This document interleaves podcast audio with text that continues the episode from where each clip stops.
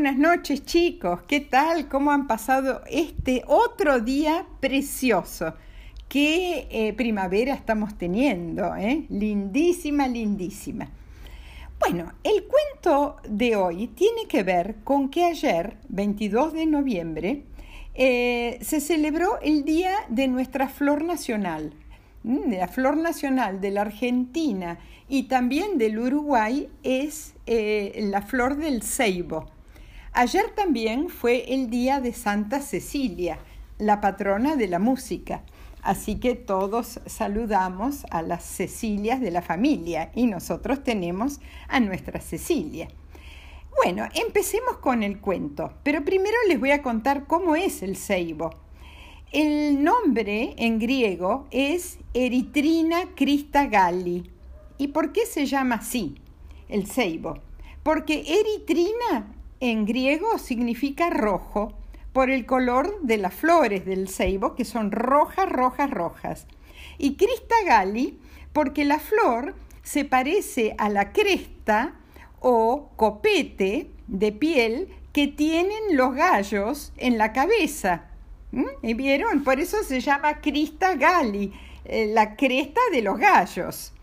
Y eh, las flores, que son de un rojo muy fuerte, se usan para teñir telas. El árbol del ceibo crece en lugares húmedos, cerca de ríos o pantanos. Hay varios muy lindos al lado de los lagos de Palermo. Y tenemos tres ahora en flor enfrente de la casita colorada. El ceibo es un árbol originario de América del Sur, de nuestro continente, y crece en el sur de Brasil, en Argentina, en Paraguay y en Uruguay. Eh, como les dije, en Uruguay también es la flor nacional. Les voy a contar ahora una leyenda guaraní sobre la flor de ceibo. Pero, ¿quiénes eran los guaraníes? Los guaraníes eran un grupo de pueblos, eran y son, perdón, y son un grupo de pueblos sudamericanos que viven en, mayormente en el Paraguay. Eh, Sonia es de origen guaraní y habla el guaraní. En norte de la Argentina, sur del Brasil y sureste de Bolivia. Eh, vivían en esa zona, los guaraníes, mucho antes que llegaran los españoles a América. Empecemos con la leyenda. Cuenta la leyenda, la leyenda guaraní, que en la ribera o costas de costa del río Paraná vivía una indiecita guaraní que tenía una voz hermosísima. A la tardecita solía cantar a su gente, a su tribu, y, todos se quedaban embelesados con su preciosa voz. Pero un día llegaron los invasores españoles a su pueblo y fue llevada cautiva por la fuerza junto con otros indios guaraníes y fueron todos encerrados en un corral. Como había un guardián español, no podían escaparse. Pero una noche el guardián se quedó dormido y Anaí aprovechó, ese es el nombre de la indiecita, Anaí, aprovechó para escaparse. Pero justo el guardián se despertó, el carcelero se despertó, y ella, para poder escaparse, sacó su cuchillo e hirió al guardián. El grito del guardián despertó a sus compañeros españoles, y la empezaron a perseguir a Anaí. Cuando la alcanzaron, la ataron a Anaí a un árbol y le prendieron fuego. Pero mientras el fuego crecía, el cuerpo de Anaí se iba convirtiendo en parte del tronco del árbol. Los españoles huyeron asustados porque decían, ¿qué es esto? Esto es, esto es magia, esto es como un milagro. A la mañana siguiente volvieron al lugar y ¿qué vieron?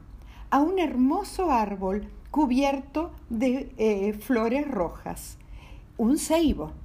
Anaí se había convertido en el primer ceibo y desde ese momento en adelante las semillas de ese ceibo cayeron en las aguas del río Paraná y se dispersaron por todos lados, creciendo eh, nuevos ceibitos que nos alegran con sus hermosas flores. Y colorín colorado, el cuentito de Anaí y del ceibo se ha terminado. Saben eh, que este, este, cuento, esta leyenda, es muy parecida a, las que, a, una que les conté em, de la mitología griega, la de Apolo y Dafne. No sé si se acuerdan, si no, busquen, búsquenla porque es muy, muy interesante. Si se acuerdan, el dios del amor, Eros, había eh, tirado dos flechas, una del amor a Apolo y la otra del desamor ¿eh? A Dafne. Y Apolo eh, la vio a Dafne y se enamoró perdidamente de ella y la empezó a perseguir y se quería casar con ella, pero Dafne, que había sido tocada por la flecha del desamor, eh, no quería saber nada con Apolo. Pero a Apolo lo ayudaron otros dioses y pudo alcanzar eh, a, a Dafne. Y Dafne, en el momento en que estaba por alcanzarla Apolo, le pidió a su padre que la salvara.